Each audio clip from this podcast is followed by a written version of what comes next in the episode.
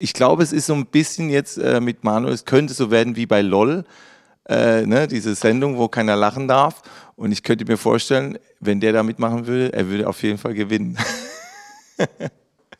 wenn, es, wenn das wirklich so ist. Aber natürlich ist es eine Herausforderung für mich, äh, so einen wie Manuel äh, auch mal äh, vielleicht mal zum Schmunzeln zu bringen und zum Lachen. Aber ich habe mir schon sagen lassen, dass er es antrainiert hat, dieses gewisse Lachen, ob das so passt oder nicht. Also ich bin sehr gespannt, ähm, wie er so ist und wie das Interview wird. Hey, ich bin Manuel Stark. Ich bin Autist. Klar, wer einen Autisten kennt, kennt genau den einen. Bei mir ist es so, dass diese feinen Linien zwischenmenschlicher Kommunikation, Ironie, Sarkasmus mich echt vor eine Herausforderung stellen und damit auch Humor für mich was oft Unverständliches ist. Ich habe mir gedacht, ich lade einfach die witzigsten Menschen des Landes ein, damit sie mir erklären, was zur Hölle sie eigentlich tun. Willkommen bei Nicht Witzig, einem Podcast der Rosenau und des Südwestrundfunks. Hey, herzlich willkommen. Ich freue mich sehr, dass du da bist. Für alle, die noch nicht die Zeit hatten, sich auf dich vorzubereiten, würde ich dich ganz kurz vorstellen, wenn das okay ist. Ja, sehr gerne. Du bist Bülent Ceylan, geboren im Januar 1976 hier in Mannheim. Bedeutet, du bist 47 Jahre alt.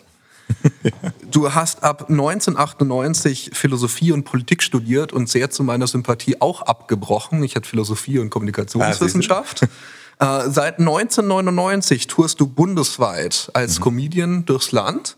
Und seit genauso langer Zeit hast du eigentlich auch eigene TV-Auftritte, Shows, bespielst Bühnen und droppst dabei immer mal wieder den Hinweis auf deine persönliche Musikrichtung, Hard Rock oder Metal und warst mhm. 2010 beim Summer Breeze. Mein ja. erstes Summer Breeze war erst 2011. Ah, Wie hat sich verpasst. zum Summer Breeze verschlagen?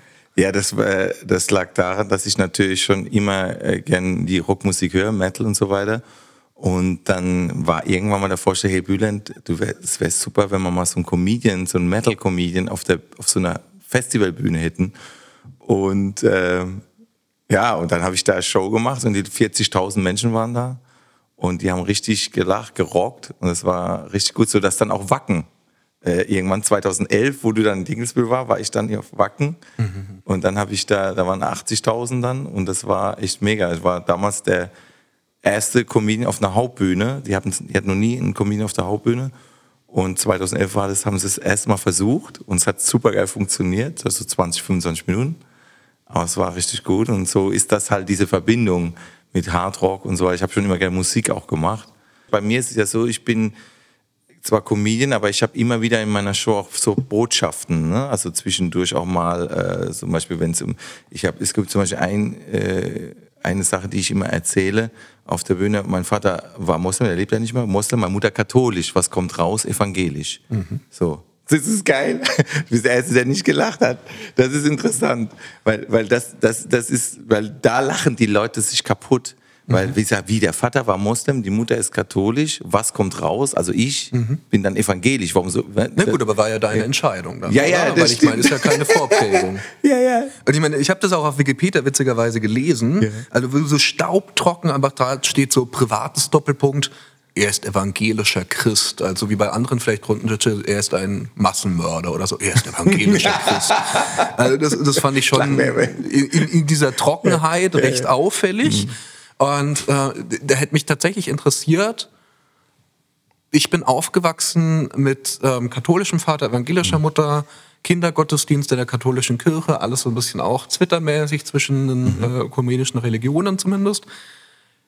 Und für mich im Zuge des Erwachsenwerdens, Nachdenkens über die Welt, habe ich mich immer weiter davon distanziert. Mhm. Bei dir war es ja anscheinend andersrum. Wie hast du dahin gefunden, dass du jetzt wirklich auch ja sagst, ich bin wirklich evangelischer Christ, das ist ja nicht nur Show. Ach so, ja, das, gut, das ist natürlich jetzt wieder die, die emotionale äh, Seite, die ich zwar im dem ersten Moment die Leute zwar damit äh, ähm, zum Lachen bringe, weil natürlich die Leute denken, äh, Türke muss Moslem sein. Hm. Das ist so diese Verbindung. Ne? Wenn du dann aber auf einmal christlich bist, äh, äh, dann denkt man, okay, vielleicht ist er dann so wie die Mutter, die katholisch, aber dann ist halt, weil man die zwischendrin, also das Evangelische, ich versuche immer auch den Gag irgendwie rüberzubringen. Aber Ja, ich, glaub, ich- ich check das schon, Nee, aber nee, nee, ich ich check's schon. Ja, aber mich, mich würde darüber hinaus einfach Nee, nee, ich weiß, so, wie, Nee. wie passiert ja, das? Ich erkläre, Also- ja, es ist nur so, es, äh, das sage ich zwar so, aber ich sage natürlich, äh, in meinem Buch, habe ich ja ich hab ein Buch Mhm. geschrieben, das heißt Ankommen, und da äh, erzähle ich genau in einem Kapitel, dass das nicht nur ein Witz war oder, oder, oder auch witzig gemeint war oder irgendwas, sondern dass es wirklich so ist. Ich hab, war immer auf der Suche für mich, ja, wenn, du, wenn du zwischen zwei Religionen aufwächst, äh, oder zwei Glaubensrichtungen, sag ich mal so eher, ähm, dann war ich auch auf der Suche und habe dann aber irgendwann für mich äh, entschieden, äh, Christ zu werden, weil ich für mich so, ja, das klingt jetzt sehr, also ich will jetzt nicht so rüberkommen wie so ein äh, Missionar oder irgend sowas, ne? oder hier, oder, ich, oder ein Guru oder irgendwas. Aber, aber ich habe dann so wie für mich so eine Erscheinung gehabt. Also für mich, ich habe das im Hotelzimmer, dann war, hab ich, hab ich bin ich auf die Knie, lieben Gott darum gebeten, nee, wenn äh, ich bin so beladen mit allem, äh, bitte zeig mir äh, dann war irgendwie, habe ich so wie eine Anwesenheit gespürt für mich. Und dann habe ich einen guten Freund gehabt, äh, auch evangelisch, einen Pastor, äh, Antonio, den habe ich dann der Nacht, äh, glaube ich, eine Sprachnachricht geschickt. Er hat gesagt, du, es ist soweit, ich lasse mich taufen. Und das war 2019. Ich finde es super spannend, wa- wa- was mir, also habe ich wirklich ehrliches Interesse, das zu verstehen, dass ich mich in ein Hotelzimmer hinknie und sage, es ist gerade zu viel. Da muss ja was vorher passieren, dass ich sage, ich wende mich jetzt explizit Mhm. an Gott. Also war das vorher einfach durch deine Mutter, durch diesen Freund, was waren denn so Einflussfaktoren, dass du dann Ja, überhaupt vieles. auf ja. die Idee kommst? Auch meine Frau ist evangelisch, aber die, äh, aber die ist jetzt gar nicht so, dass sie jetzt da sagt, oh, du musst dies oder das, sondern es ging nur darum, hey, für, für unsere Kinder wäre es mal ganz gut, wenn die, äh, ne, das ist auch wichtig, also für uns ist es wichtig, an Gott zu glauben. Äh, es macht für uns Sinn, äh, ist ein Sinn des Lebens. Und ja, ähm, warum ich das auf die Knie gegangen bin, so für mich, weil das für mich äh, wichtig war, ähm, wo kann ich mich jetzt mal, was heißt zur Ruhe setzen, aber ich brauche irgendwie so mal so einen Anker. Ne? Also ich habe zwar meine Familie, aber ich bin irgendwie so zwischendrin irgendwie und und, äh, und ja, und was ist denn nach dem Tod und so, ne? Man macht sich über alles Gedanken. Und egal, ob es stimmt oder nicht, der Atheist würde sagen, naja, du machst es dir einfach. Du glaubst jetzt an Gott, dann denkst du, okay, Jesus Christus, danach, äh, wenn du, wenn alles gut gelaufen ist, dann kommst du vielleicht ins Paradies und es geht weiter. Wer, wer hat jetzt, wer ist jetzt glücklicher? Der, der glaubt, weil er sich sicher fühlt, weil er nicht so viel Angst hat im Leben, der dann ein bisschen äh, nicht so ähm, mit Angst ins Flugzeug steigt, mit Angst, obwohl ich mich trotzdem ein bisschen, Flug- also trotzdem ist es manchmal widersprüchlich. Also du glaubst an Gott, aber da, da kommt dann diese Verantwortung, weil ich Kinder habe. Aber wie war das denn damals bei dir? Ich meine, du hast ja schon mit Comedy dein Geld verdient. Du warst ja schon auf der Bühne, hast Menschen zum Lachen gebracht. Mhm. Da muss man ja auch einen gewissen Humor in sich tragen. Was, wenn ich fragen darf, war es denn damals, was das dann für dich einfach persönlich war, zu sagen, wa- was war es denn, was zu viel war? Ähm, ach, du meinst jetzt, weil, weil, wenn Menschen, die halt Humor haben, wie können die denn Nee, was ich, zu viel ich, ich haben? meine oder? jetzt, was war es denn bei dir, was da irgendwie zu viel war, wenn du ja zu dem Zeitpunkt Mhm. Ja. schon was erreicht hast, wo viele andere in dieser Sparte Ja, auch ganz- träumen, dieser klassische Erfolg, ja, Seelen, Ängste, Konflikt. Ängste, die man so hat im Leben, ob das Existenzängste sind, ob das äh, Ängste vom Tod sind, äh, ähm, was passiert mit dir selber, äh, Angst äh, zum Beispiel, was ist, wenn deine Mutter, die man, also ich liebe meine Mutter, wenn, was ist, wenn sie geht, oder mein Vater, äh, äh, was passiert, sind die dann für immer weg? Habe ich die nie mehr? Ah nee, ich treffe sie vielleicht wieder im Himmel oder so. ne? Also einfach dieser, dieser Gedanke, dieses Gefühl, ähm, zu wissen, wenn man nicht mehr ist, man, es geht weiter. Und die Kraft, wo äh, ich brauche irgendwie auch eine Kraft. Ich habe zum Beispiel jetzt fünf Shows hintereinander gerade. Ab morgen wieder fünf Shows hintereinander. Du warst vorgestern in Marburg, oder? Ja, ja, und jetzt, und jetzt zwei Tage frei, also jetzt mit dir jetzt gerade, aber dann wieder fünf Shows Full Power und ich brauche Energie und das kommt nicht nur von Essen und Trinken, sondern das ist, kommt auch von meinem Gebet und von meiner Energie, die ich mir da hole. Sonst, sonst schaffe ich das alles. Also es sind so viele Dinge und natürlich, weil man auch seine Familie gern beschützen will. Also ich bete zum Beispiel für meine Kinder, für meine Mutter, für meine Geschwister, ne, für Leute, die ich lieb habe oder gern habe. Und auch vor jeder Show habe ich gelesen. Ja, ja. Ist das für dich zum Beispiel jetzt, bist du gläubig oder sagst du, das Ich bin überhaupt nicht gläubig. Also ich wäre es gerne, aber ich bin es nicht. Fun Fact zwischendurch, weil du gesagt hast, Liebe muss mehr aus Chemikalien bestehen. Ich habe eine mehrere Monate lange Recherche zu mir, was ist die Liebe für die Zeit gemacht. Alleine auf biopsychologischer Ebene mhm. kann man laut dem, was ich herausgefunden habe und einer Psychologin aus Heidelberg, nicht unterscheiden, ob eine Person gerade super frisch verliebt ist und mit der geliebten Person gerade Sex hatte mhm. oder joggen war. Du hast es im Vorgespräch schon angekündigt, so, du machst extrem viel für Kinder, du schenkst dich extrem gegen Rassismus. Ja. So, mir fällt es schwer vorzustellen, dass jemand in Deutschland auch noch in, vielleicht in einer großen Stadt wie Mannheim aufwächst und keine eigenen Erfahrungen mit dem hat. Ähm, wie bist denn du damit umgegangen? Und ich unterstelle dir jetzt einfach mal, dass Leute in deinem Umfeld dich so ein bisschen als der andere, du gehörst nicht dazu, behandelt haben. Du hast wahrscheinlich so eine Erfahrung auch Ja, also ich habe zumindest mal äh, die Außenseiterrolle habe ich schon erlebt, auch in der Schule. Also das habe ich schon erlebt. Also wenn man gemobbt wird, ne? also dieses äh, ähm, deswegen, wenn du sagst beim, beim Fußball oder beim, wenn man irgendwo warst, so ein bisschen zurück, nur bei mir war es, ich weiß nicht, ob du dann gelitten hast im Sinne von, äh, dass die dann nicht so mit dir spielen wollen, ob du, ob du, oder wie auch immer, oder sagtest du, ne, ist, ist okay für mich, weil bei mir war es, ich habe dann halt gelitten. Ich war dann halt so, äh, in der Hinsicht so empathisch, oder nee, das ist ein falsches Wort, aber so, so, habe so viele Gefühle entwickelt, die, die mich traurig gemacht haben, dass ich so nicht mehr in die Schule wollte und so, weil ich vielleicht Korthosen anhatte. Ne? Und Korthosen äh, war damals, als ich jung war, vielleicht nicht so in, also nicht so modern. Und so, insofern äh, wurde man so ein bisschen gehänselt, da hatte ich keine Freundin auch so, ne? Also irgendwie. Äh, Gab es dann auch so einen Moment, also ich kann mich nur in meine im Nachhinein echt schlimme mhm. Schulhofzeit erinnern. Also nicht nur für mich schlimm, sondern auch, woran ich mich beteiligt habe, schlimm dann, dass es irgendwie Leute gab, die irgendwann, hey, Ceylan, der dumme Türke ist wieder da oder irgendwie so. Nee, es hat einer, in der Grundschule hat einer zu mir mal gesagt, du Türk. Also so hin, wie so hingespuckt, also so, so nach dem Motto, du Arsch. Also Türk im Sinne von Arsch. Also das ist schon krass, deshalb wusste, das war für mich neu. Also das habe ich äh, als Kind auch nicht gecheckt, dass man du Türk so als wie so Schimpfwort, weil im Grunde hat er ja auch recht. Also zum Teil bin ich auch Türk, aber das, wie er das gesagt hat und wie das so abwertend war, es war so abwertend. Wenn du vorhin schon Empathie angesprochen hast, ja. weil du sagst, wenn, wenn du dich jetzt nochmal dran erinnerst, von wegen, du bist der Junge, der als letztes gewählt worden mhm. ist, der an der Seitenlinie stand, der keine Freundin hatte. Kennst du dieses Gefühl, keinen Zugang zu finden zu Menschen im Einzelnen oder auch einer Gruppe, egal wie sehr du dich bemühst, egal wie sehr du dich abstrampelst, du findest keinen Zugang? Nee, das kenne ich nicht. Kennst du nicht? Also ich kenne ich weiß, dass ich mal Außenseiter war. Mhm. Das lag aber auch dann auch viel an mir selber, weil ich natürlich, wenn du dann einmal so in dieser Rolle drin bist, aber ich hatte ja immer noch Menschen, wo ich, äh, wo die mit mir lieb waren, meine Familie und da und dann doch mal den einen oder anderen Freund. Aber ich muss sagen, seit ich mich selber so ein bisschen geöffnet habe, auch so für mich und habe dann einfach mein Ding da gemacht. Ich muss sagen, bei mir ist eher so, ich habe schon die die die härteste äh, Menschart, sag ich mal, wo man sagt, den knackst du niemals. Also, dass er so knackt im Sinne von, dass man mal einen Zugang findet irgendwie. Äh, da habe ich, glaube ich, ein Gefühl, also zumindest sagt meine Managerin, die heute auch hier sind, die sagt immer, hey, den hast du auch wieder geknackt. Also für mich ist das immer wichtig, ähm, einen Zugang zu finden oder auch, auch oder, oder damit umzugehen. Deswegen frage ich dich viele Sachen um auch schon zu scannen, um mhm. dich auch schon zu scannen, wie ich. Jetzt hast du mal gegrinst. Ja. Das, ist, das ist dieses zwischen, weißt du, manchmal habe ich so ein automatisches Muskelzucken. Du weißt aber nicht warum. Ja, also ich weiß, dass es Oder dieses, jetzt, ja, ja. ich weiß, dass es diese Höflichkeitsreaktion ist. Also ich, ja, ich finde das gut mit dir. Ich, ich finde das schön. Ich bin gerne in dieser Situation.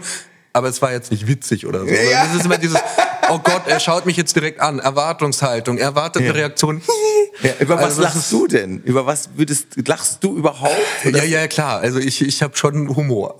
Ist, ähm, aber, aber, über was zum Beispiel? Ich, ich, ich kann, ich habe wirklich oft versucht, das jetzt schon mal in Worte zu packen, aber ich kann es, glaube ich, gar nicht so genau differenzieren. Ich glaube, das ist, wenn die Absurdität der Wirklichkeit so ein bisschen überhöht dargestellt wird. Also wir hatten mhm.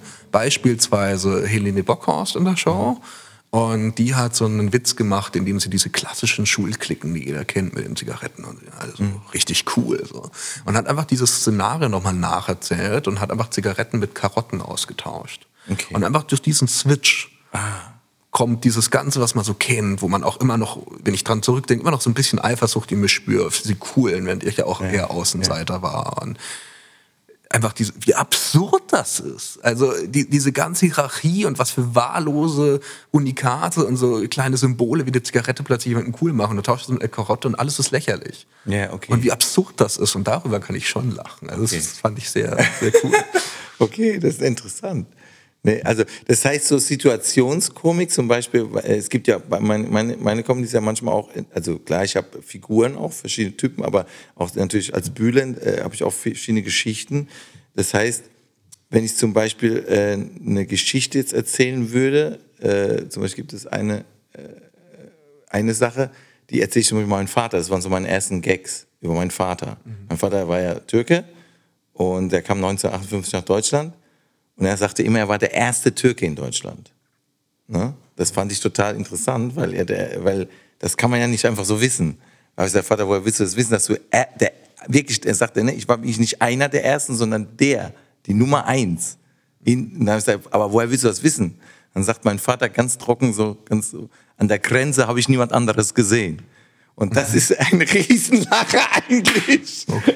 Weil er an der Grenze damals, 1958, als er nach Deutschland kam, hat er keinen anderen Türken gesehen. Mhm. Und das, diese, diese Absurdität, das ist für mich so, er geht davon aus, weil er einfach keinen gesehen hat, aber, aber ist das so oder versucht er nicht einfach mit Humor da so ein bisschen auch seine Geschichte so? Ja, ja, natürlich, natürlich, natürlich. Ich denke schon, obwohl er das ernst gesagt hat. Er hat es so ernst gesagt, wie du jetzt ernst guckst, so hat er das ernst gesagt. Deswegen war es halt so witzig für uns alle. Mhm, mhm. aber, aber natürlich glaube ich schon, dass er im, im, im, im, im Kopf äh, natürlich das auch schon äh, witzig gemeint hat. Ja, für mich sind das schon solche Situationen. Ich glaube, die habe ich mit meinem Vater auch. Also nicht, dass ja. er Türke wäre, ist er nicht. Er ist äh, Eisenbahner, Deutscher, was weiß ich, wie viele Generationen. Nochmal ein eigener Schlag ja. von Mensch.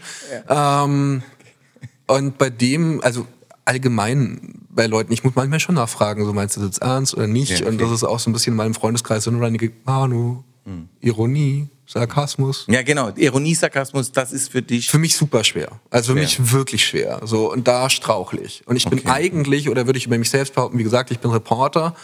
Es ist mein verdammtes Spezialgebiet, wie bei dir auch, Menschen zu knacken und irgendwie Zugänge zu ja. finden und reinzukommen, Empathie zu entwickeln. Hast du denn, eine, hast du mal so eine, äh, so eine Live-Show von mir, also irgendwie angeguckt? Also auf, auf YouTube voll. Ja. Gab es irgendwas, sei ganz, ganz ruhig, ganz ehrlich, gab es irgendwo, wo du sagst, es gibt ja so Momente, es gibt ja auch manchmal Sachen, wo ich denke, das war jetzt aber halt nicht so witzig. Ich, ich wollte es eigentlich später machen, aber wir können okay. uns einen Videoclip einfach mal anschauen. Okay. Ja, ich meine, aus Liebe heiraten die Menschen eigentlich erst seit 250 Jahren. Ja, ist so. Vorher waren Ehen eher so Zweckbündnisse. Nicht Freundschaft plus, sondern WG plus.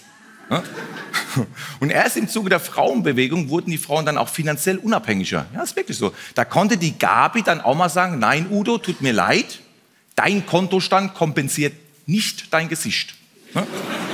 Hast du die ältere Frau zwischendurch bemerkt? Ja. Die so ein Höflichkeitslächeln Ja, genau. In dem Moment habe ich gelacht. Ah. Weil also ich verstehe, ich, ja wirklich, also weil, weil ich mir dachte, okay, der geht jetzt so wie mir. Das ist ein kurzes Verziehen. Ah, der ah, hat gerade einen Witz weil gemacht. Du dich mit ich dir identifizieren Exakt. So. Ah, ich, ich, ich kapiere, er hat gerade den Witz gemacht. Haha, ich muss lachen. Aber warum genau? Und, und schon gehen die Mundwinkel von ihr ja. wieder nach unten. Und das war so viel Identifikation. Und in diesem Moment dadurch für mich auch so viel Komik durch die Identifikation, dass ich deswegen lachen musste. Was in einem Witz, den du eigentlich gebracht hast, witzig ist, mhm. erklär es mir mal. Ja, okay. Also erklär's wirklich gar nicht. Ach so. Nee, also das mit dem, äh, das, der Kontostand, also die, die, die, die letzte Nummer vor Ja, ich meine, das, war, das ist ja auf der anderen Seite auch eine ja. krass politische Diskussion gerade mit Matriarchat, Patriarchat, ja, ja, ja, wie viel brauchen irgendwie Frauen Ausgleich sollten. Also ja, aber es gibt, halt, es gibt, es gibt bei Männern auch genauso, aber es gibt äh, halt auch bei Frauen äh, auch also man hätte vielleicht auch noch gleichzeitig Mann und Frau, aber jetzt in dem Fall, weil ich ja äh, als Mann es erzähle, äh, dass, dass ich dann sage, naja, äh, äh, dein Kontostand ist äh, leider nicht hoch genug, um dieses äh, hässliche Gesicht zu kompensieren. Also im Sinne von, äh, wenn du genug Geld hättest, ist mir scheißegal, wie du aussiehst, aber ich bin dann mit dir zusammen. Ne? Also ich, du- ich liebe dich dann. Also was total krank ist, also was eigentlich absurd ist, weil man sollte ja nicht wegen des Geldes jemand lieben, sondern wegen aus, aus, aus Gefühlen, nicht was er hat. Aber das ist eben so äh, diese Ironie, der Sarkasmus oder wie auch immer, äh, der da mitspielt. Wobei das jetzt eine TV-Show war, das war jetzt gar nicht die, die Live-Show an sich, die ich habe. Äh, da, da ist es noch mal äh, noch ein bisschen anders. Da sind auch teilweise Sachen dabei, äh, die natürlich jetzt auf die, was dann darauf folgend an, an Klick Also, wa- was mich da nur gewundert hat, ist, Ja. Mhm. dass wir aus einer Geschichte kommen, in der Frauen ja tatsächlich einfach für den Geldbeutel jahrhundertelang verheiratet wurden. Ja. Und dann heutzutage gibt es möglicherweise einige wenige, die sagen, hey, kann für mich sorgen, hat Geld, okay. So, fair enough. bei Männern aber auch. Also Bei- bei Männern, Männern auch, Männer gibt es klar. auch, wo die, die gucken nach. Äh, Und dann, dann frage ich mich aber so, alle, alle brüllen vor Lachen. Du füllst ja auch, klar, bei der war jetzt eine TV-Schau, keine, keine Live-Show, aber wenn du Live-Showen auch hast, du füllst ja Hallen. Da sitzen ja irrsinnig viele Leute drin. Und ich habe mich da durch YouTube geklickt und die brüllen und die lachen. Und ich warum? Ja. Also, Aber, ja, ja. Aber das, weißt du, dass du jetzt so reagierst. Oft ist es so, du hast tausend Sachen, tausend Komplimente und dann gehst du mit, äh, solltest du ja mit diesem guten Gefühl ins Bett gehen. Aber dann gehst du mit dem ins Bett. Natürlich nicht mit dem ins Bett, aber Ja, im, ja, im, im Sinne von, ne, mit diesem Gefühl. So. Und, äh, und dann, äh, und meine Frau sagt dann immer, ey, so viele schreiben toll. Warum liest du dir dieses scheiß negative Kommentar jetzt durch und das bleibt bei dir jetzt hängen? So. Und äh, deswegen ist es dann für mich, ich habe da, und dann versuche ich dann immer was Positives draus zu ziehen, indem ich es mir einfach vorstelle, auch wenn es nicht stimmt. Das ist jetzt einer, der einfach jetzt sagt, ich verstehe es einfach nicht. Also ohne den jetzt zu bewerten, durch unser Gespräch allein, das mache ich mir jetzt zunutze für meine, dass ich immer ein gutes Gefühl habe. eine positive Bewältigungsstrategie. Ja, genau, Okay. Äh, Was, was mir aufgefallen ist, apropos nicht bemerken, also ich habe so die leise Hoffnung, dass ich jetzt so schatzsuchermäßig was entdeckt habe, was andere Leute übersehen. Mhm. Ich habe bei endlos vielen Interviews von Stern über Taz bis irgendwelche TV-Shows und auch bei Bühnenauftritten von dir immer wieder diesen Satz gehört, ja, ähm, aber genug von der Politik jetzt oder ah, aber es ist ja hier jetzt nicht politische Show oder keine Politik Ja, oder nicht oh. so viel Politik. Krass. Immer wieder und immer wieder. Und dann denke ich mir gleichzeitig, okay, so der Typ engagiert sich krass für Kinder. Der Typ ist einfach auch ausgezeichnet worden wegen seinem Einsatz gegen Rassismus. Er hat lange Jahre, und das war auch dein Durchbruch Ja. mit der Kunstfigur, eine Show aufgebaut, die politisch mit Klischees bricht, die Vorurteile aufgreift gegen Deutschkirken und Türken und da einfach so reingeht, so auch das alles bewusst macht gesellschaftlich auf eine zugängliche Art und Weise. Haben diese Interviewer, die Kolleginnen und Kollegen, einfach die ganze Zeit nicht verstanden, dass dieses Ich will gar keine Politik haben, einfach ein, ein großer Gag ist von dir und du eigentlich die ganze Zeit Politik machst? das ist gut. Also jetzt ernsthafte Frage. Ja, ja. Aber das habe ich auch so noch gar nicht gesehen, wie du es jetzt sagst. Aber das stimmt. Es, ich ich sage ja, im Grunde genommen bin ich, genau das ist es, was mir früher oft vorgeworfen wurde, weil ich ja Comedian bin. Wenn ich dann auf Kabarett bin, wie jetzt hier, wir sind ja hier in der Schatzkistel auch, oder, oder, oder, und wenn man dann jetzt sagt, heute kommt ein Kabarettist, dann erwarten die Leute oft politisches Kabarett, also irgendwas, was gerade aktuell mit der Politik ist und darüber sich lustig machen. So. Und wenn ich, äh, äh, wenn ich dann aber so äh, dann ähm, das nicht mache, dann kann sein, dass der eine oder andere enttäuscht ist. Obwohl ich sage, habe immer damals schon gesagt, ich stelle doch Typen da, die wählen gehen. Die gehen ja auch wählen. Ein Hassan geht wählen, ein Harald, den ich da, ein Momfred, eine Anneliese. So, die gehen alle wählen. Das sind im Grunde auch politische Figuren. Die sind Teil unserer Gesellschaft. Jetzt natürlich nicht jeder so und auch vielleicht überspitzt dargestellt. Ne? wenn die- Wenn die dann so quietscht oder irgendwas. Das ist ja so, lacht ja eigentlich, sollte, also lacht vielleicht auch mal eine Frau, aber es ist schon so, wo die Leute dann, vor allem die Frauen, voll drauf reagieren, wenn ich so mache, weil sie sagen, der Ton ist so absurd, denn, denn das ist äh, für dich jetzt vielleicht jetzt Stress, aber der Ton. Aber wenn jemand das häufig machen würde, wäre Stress. das ist mich, Entschuldigung. Da muss All- ich alles jetzt gut. Nee, nee, weil du das so trocken sagst. Das mag ich zum Beispiel, wenn einer so trocken ist. Also trocken im Sinne von, wenn das, du haust die ja so raus und merkst das ja nicht. Du haust ja Sachen raus. Äh, Du könnt, also weil du gesagt hast, du bist kein Comedian. Du könntest eigentlich, glaube ich, super Comedian sein. Ich glaube, das wäre nicht mein Ding. Ich habe schon beim Schreiben akzeptiert, dass manche Pointen einfach besser kommen, wenn man sie mit Humor Ja, ja. irgendwie und habe das dann mir auch so antrainiert, okay, du brauchst zum Beispiel den Kontrast. Da habe ich äh, einen Autoren aus der Schweiz, Konstantin Seib, gelesen, hat gesagt, hey, bestes Mittel, wenn du Humor nicht verstehst, aber anwenden willst, überleg dir einfach ein Adjektiv, eine Beschreibung, die das harte Gegenteil aussagt. Und dann bist du halt bei sowas wie die Abenteuerlust eines Kaffeekränzchens oder Ja. sowas. Und sowas schafft es dann auch in meine Texte. Ich kann da nicht selbst drüber lachen, aber ich weiß, dass es andere Ja, ja. tun und das ist dann auch gut.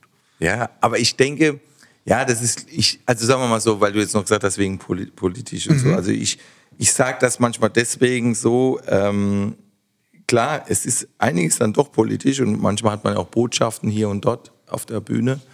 Und wenn ich zum Beispiel, hey, es ist, wenn ich sage, hey, es ist doch äh, scheißegal, äh, was für eine Religion man hat, ob Christ, Moslem, Hauptsache wir vertragen uns, ne? So. Und ähm, aber dann kommt noch ein Nachsatz, den mache ich manchmal extra. Aber es wäre schon gut, wenn ihr Christen seid. So. aber das ist jetzt, dann lachen die Leute, weil es gibt so viele Leute, die, die machen auf offen, aber dann doch eigentlich doch wollen, dass du doch Christ bist. Aber das, das meine ich ja mit irgendwie, also ich kenne kaum jemanden, der deutsche Bühnen bespielt und dann derart eigentlich dann doch politisch ja tätig ist. Weil ich meine, mit den Mitteln des Mhm. Vielen. Humors, ja. ist ja wirklich so, egal mit den Mitteln des Humors, ob ich jetzt, ich jetzt drüber lachen kann oder nicht.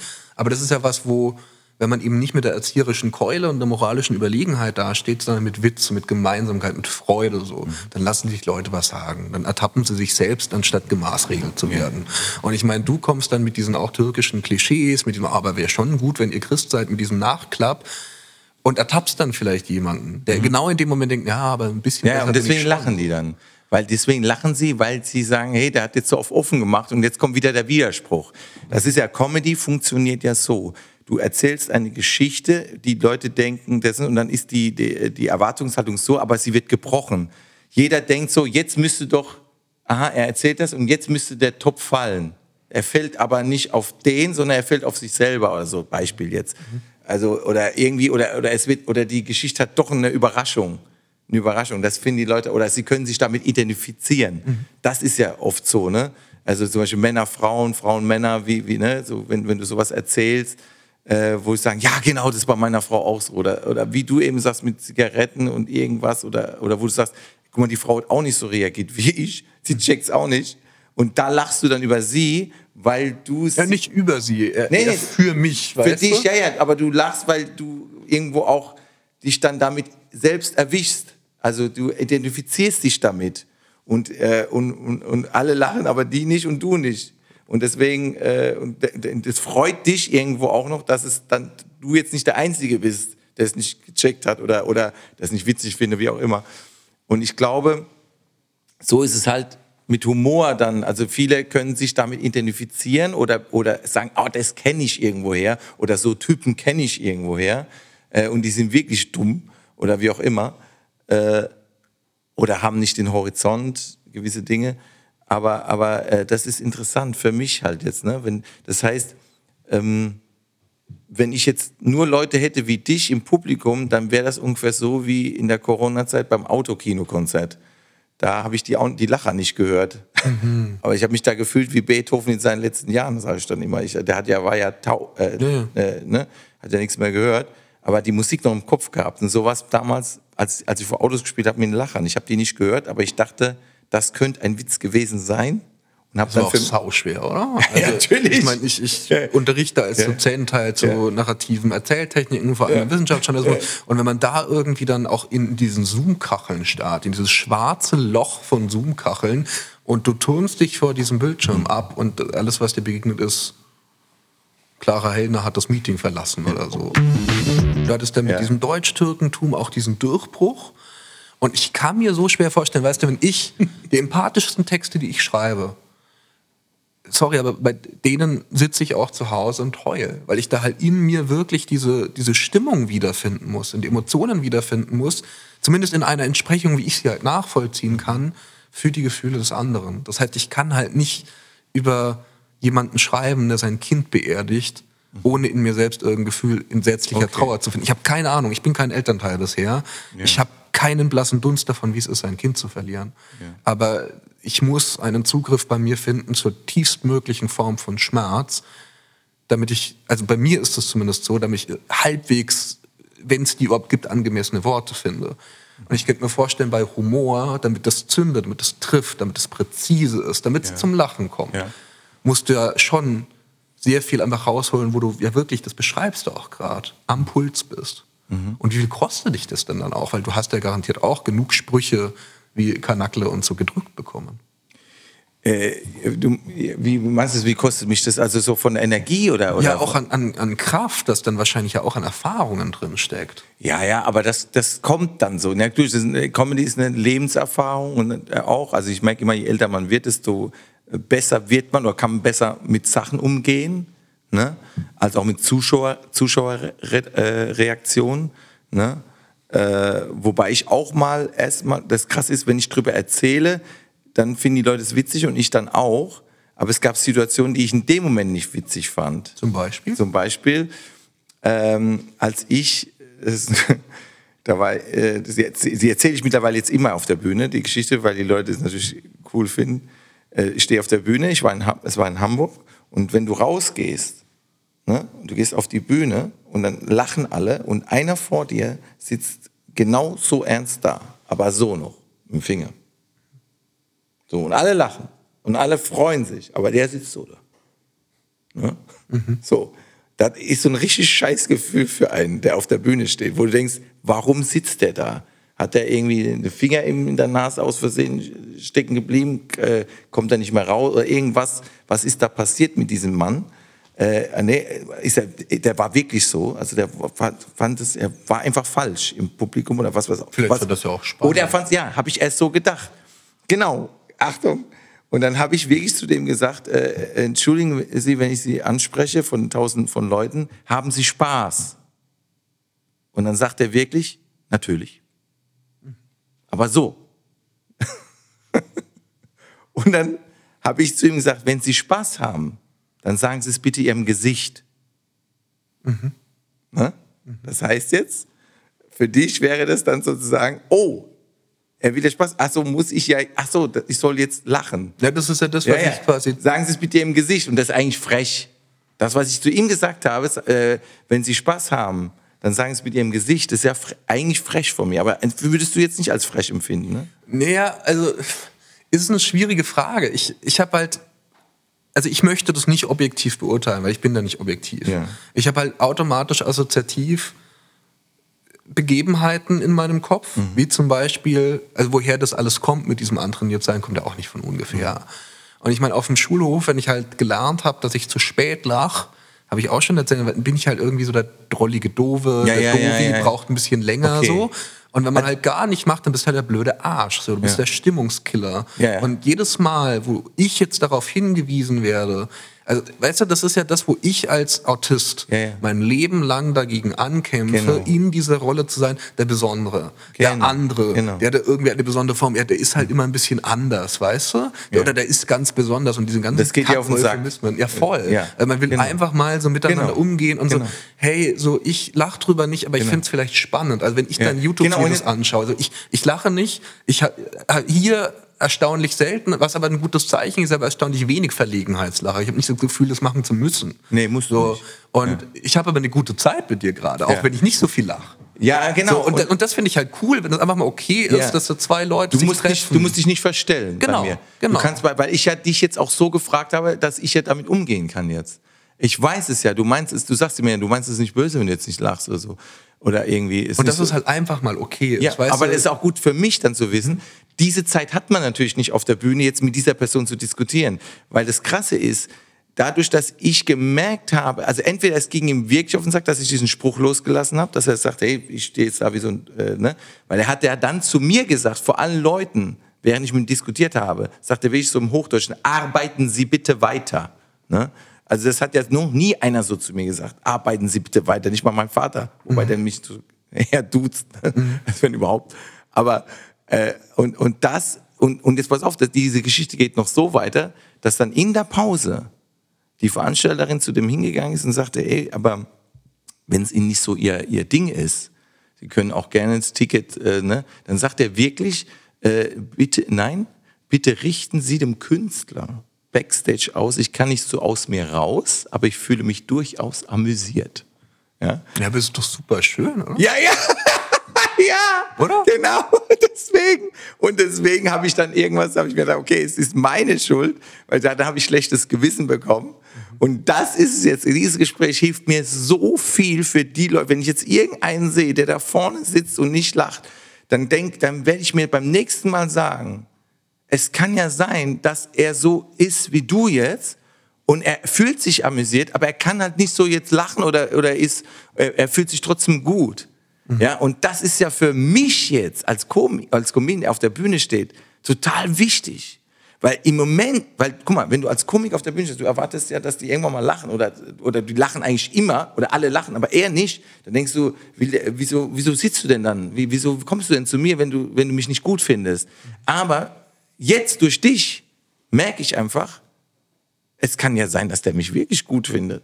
Ja? Und vielleicht stimmt's aber auch nicht. ne? Vielleicht fand er mich wirklich gut. Aber was ich damit nur sagen will, fürs Gefühl auf der Bühne ist es natürlich besser, zu, zu glauben, da sitzt ein Manuel, in Anführungszeichen, also einer wie du, da, ja, der einfach äh, sich amüsiert, aber halt nicht so reagiert, wie ich das möchte oder wie ich es erwarte. So, wie ich es erwarte. Und ich glaube, umgekehrt ist für dich, glaube ich, genauso wichtig, dass die Leute auch jetzt nicht erwarten, dass du, dass du auch da einfach freier sein kannst und jetzt nicht, wie du eben zu mir auch gesagt hast, äh, dieses Verlegenheitslachen oder ich lache mal, weil es sich so gehört oder das Höflichkeitslachen. Musst du bei mir nicht, weil ich es weiß. Und dann fühle ich mich auch gut. Du fühlst dich gut, wir fühlen es gut, wir haben eine geile Zeit zusammen. Ne? Ich habe wahrscheinlich mehr gelacht jetzt in dem Gespräch als du, aber das heißt nicht, dass Ho du hoffentlich nicht unbedingt die bessere Zeit. Ja. Nee, nee, aber, aber eben halt nicht so, dass du äh, gehst und sagst, ey, oh, ich musste mich so verstehen, es war so anstrengend. Weil Nee, ich ich finde es gut. Ich finde es wirklich gut. Also Super. Und was mich da aber noch interessiert, eben Mhm. weil ich mich wirklich gut verstehe und zum Beispiel ganz am Anfang hast du viel gesagt, oh, so alles zu viel, man denkt drüber nach, was soll das alles, was passiert, Mhm. wenn die Menschen gehen. Also man macht auch keine acht, Ja. neun Jahre Palliativberichterstattung, wenn man solche Gedanken nicht hat. Mhm. Ähm, Klar, ich kenne das. Ich kenne es als Kind auch am Schwimmbadrecken irgendwie, Sch Schwimmbadbecken, so, jetzt, äh, so zu hängen und irgendwie eine Hummel fliegen zu sehen, fragen, ah, und was verbindet eigentlich diese Hummel und die Blüte? Und überhaupt und sind wir nicht, also völlig klischeehaft, aber irgendwie auch so vielleicht äh, so wie kleine Hummeln für irgendwelche größeren Wesen, wie hängt das alles zusammen? Und der in einem Cappuccino rühren kann und dann denkt darüber nach, ah, das hat ja fast ein bisschen so eine Galaxienform und äh, so und völlig andere Gedanken und bei mir ist es jetzt wirklich, dass ich dann natürlich in den Reportertum reingegangen bin, also nicht investigativen Journalismus, sondern oft dieses zwischenmenschliche Räume auslotende, was ich mache. Ähm, ich versuche in den nächsten Monaten meine ersten Schritte im Bereich Literatur und ich fühle mich wohl, wenn es ernst ist. Ich fühle mich wohl, wenn es irgendwie tief geht. Und ich erlebe deine Shows ja so, dass sie tief gehen, dass da viel irgendwie von dir, von deinen Erlebnissen, von dem, was da ist, rauskommt.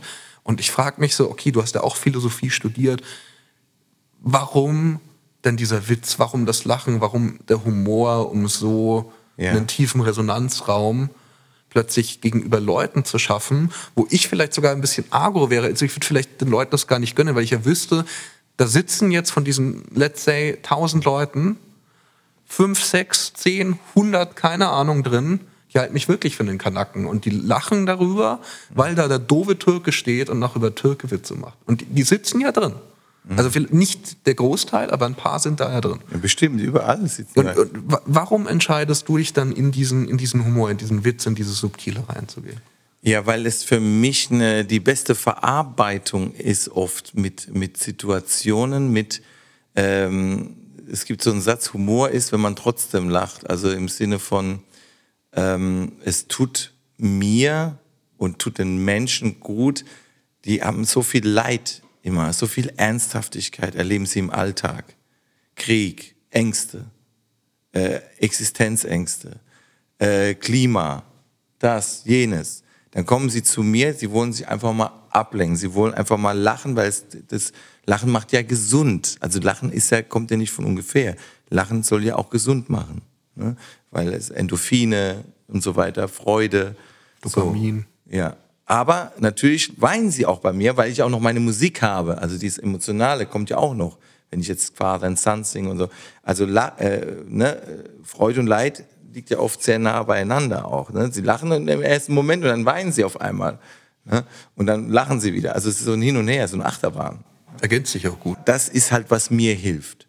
Also deswegen trotzdem Humor, weil es die Mehrheit der Menschen auch braucht weil sie, also ob ich jetzt derjenige bin, äh, der diesen, diese Person zum Lachen bringt. Oder es gibt ja Geschmäcker. Also es gibt ja Sagen, die sagen, oh, ich mag lieber den harten Humor, ich mag lieber den Humor. Da gibt es ja auch Unterschiede.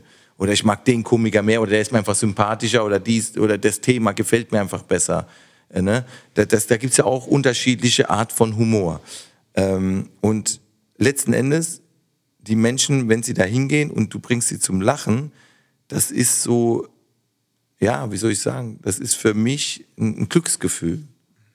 Ich freue mich richtig. Ich sehe das nicht auch, dass sie mich auslachen. Meine Kinder ganz am Anfang, als sie das noch nicht so, die haben nur gesagt, die, die lachen meinen Vater aus. Das fanden die gar nicht gut. Erst. Also über dich lachen. Ja, sie, ja, aber sie haben gedacht, sie lachen mich aus. Also so nach dem Motto, machen mich so, so ne? aber nee, habe ich gesagt, nee, die lachen den Papa nicht so aus, sie lachen über den Papa. Also sie lachen über das, was ich erzähle. Und sie lachen, und sie kommen ja extra. Sie, sie bezahlen sogar ein Ticket, dass sie das dürfen. Also. Das heißt, was ist es dann, wenn du auf der Bühne stehst? Also bei der Kunstform, zumindest stelle ich es mir so vor, geht es ja auch immer darum, dass man einen Teil der Tätigkeit vor allem auch für sich selbst tut. Dass du da was raus. Ja, man möchte geliebt werden. Möchte geliebt werden. Ja. Man möchte geliebt werden. Ähm, alle, ich behaupte jetzt einfach mal, jeder Mensch, der auf der Bühne steht oder sich öffentlich, äh, also wenn, wenn, er, wenn er, also sagen wir mal so, gut, jetzt haben wir hier keinen kein Applaus, aber es ist auch eine Bestätigung. Warum machst du das, was du jetzt machst? Du willst dir auch vielleicht eine gewisse Bestätigung haben also ich habe auch gar nichts gegen die These, mich würde ich sofort unterschreiben, dass jeder Mensch geliebt werden will. Die Frage, die ich da nur hatte bei der Bühne, so, mhm. was ist der Antrieb, weshalb du es, was daran machst du quasi, was ist das, warum du da rausgehst? Und ich, und ich, ich weiß es nicht, ob das bei mir beim Schreiben tatsächlich dieses geliebt werden wollen ist. Aber Falls akzeptiert. ja, akzeptiert werden und verstand, verstanden. Das spielt garantiert mit rein. Ich weiß nur nicht, ob es mein Hauptantrieb ist. Also deswegen habe ich mit dieser Kindheitsgeschichte ja. angefangen, weil die Geschichten haben mir erlaubt, einen Raum zu finden, in dem es so zu denken, wie ich bin, so zu sein, wie ich bin, legitim ist. Mhm. Und dieses Geschenk möchte ich anderen zurückgeben. Ja. Und das fühlt sich am ehrlichsten an, wenn ich das als meine Motivation zum Schreiben nenne. Ja. Und das ist so eine Frage, die ich quasi da nochmal. Da, also ich gebe Dankbarkeit zurück, ich möchte die gar nicht für mich beanspruchen, ja. sondern ich möchte was zurückgeben, was ich schon erhalten Ja, aber auch da hast du sozusagen, du gibst einem Menschen was, du willst einem Menschen was geben, um dass du aber auch, also zumindest habe ich es so verstanden, äh, dass, dass, man, dass man sich nicht immer rechtfertigen muss für alles, wie also man auch ist. Verständnis. Verständnis, mhm. genau. Und ich glaube, und das ist auch eine Art Liebe, akzeptiert zu werden, geliebt zu werden. Ich habe das jetzt so krass gesagt, ich möchte geliebt werden. Äh, natürlich habe ich mit dieser, ich kenne viele der, der Menschen nicht persönlich, aber wenn man Applaus kriegt, die Bestätigung, man hat was richtig, man fühlt, oder die sagen, hey, ich habe mich so gut gefühlt, oder hey, danke, dass du das gesagt hast, danke, danke dass du was gegen Krieg gesagt hast, danke, dass du äh, gegen Rassismus was gesagt hast, danke, dass du mich heute ähm, mal, mal abgelenkt hast, mein Kopf mal nicht immer ich bin so in meiner Arbeit drin und du hast mich mal ein, zwei Stunden abgelenkt. Und das ist ja, das ist, das hast du auch. Zwar anders, aber im Grunde genommen verbindet uns das auch. Empathie. Ja, Empathie. Empathie und, ist ja das universelle Verbindung und, zwischen allen genau, Menschen. Genau, und doch irgendwo akzeptiert zu werden. Ich war ja auch Außenseiter, zwar nicht Autist, aber äh, Außenseiter im Sinne von, äh, der checkt nichts oder der ist ein bisschen naiv. Hat man auch zu mir gesagt. Und ich habe jetzt keinen Autismus in dem Sinne, aber aber ich habe halt vielleicht auch mal eine leichte gewisse Naivität, vielleicht auch manchmal, die aber das Kind im Manne bei mir so ausmacht und wo die Leute auch drüber lachen können und das ich dann auch mal manchmal auch bewusst mache. Und ähm, ich glaube, dass, äh, dass sind wir uns doch da eigentlich in der Hinsicht schon sehr nah. Völlig. Also danke an der Stelle, dass du da gewesen bist. Mir hat super viel Freude gemacht. Ja. Also wirklich ehrlich, keine Mir Floskel. Auch. Mir auch.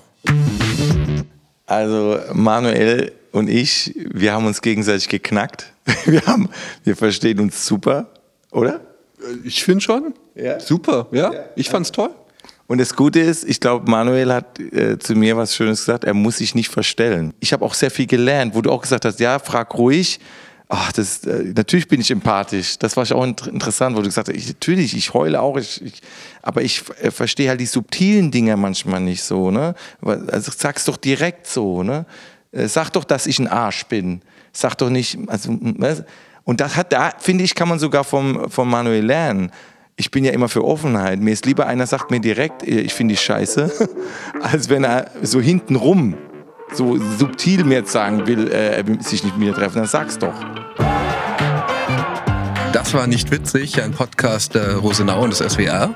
Wenn es euch gefallen hat, lasst doch ein Abo da oder schaut auch die anderen Folgen an. Ich würde mich darüber wahnsinnig freuen. Jeden Mittwoch gibt es eine neue Folge. In der ARD-Audiothek oder überall, wo es Podcasts gibt. Wir hören uns nächste Woche. Bis dahin habe ich aber noch einen anderen Podcast-Tipp für euch. Eins plus eins, Freundschaft auf Zeit. Da treffen jeden Monat zwei verschiedene Promis aufeinander und versuchen in vier Folgen des Podcasts beste Freunde zu werden. Am Ende zeigt sich, bleiben die beiden in Kontakt oder war es doch nur eine Freundschaft auf Zeit? Eins plus eins, Freundschaft auf Zeit, gibt's in der ARD-Audiothek, auf swr3.de und überall, wo es Podcasts gibt.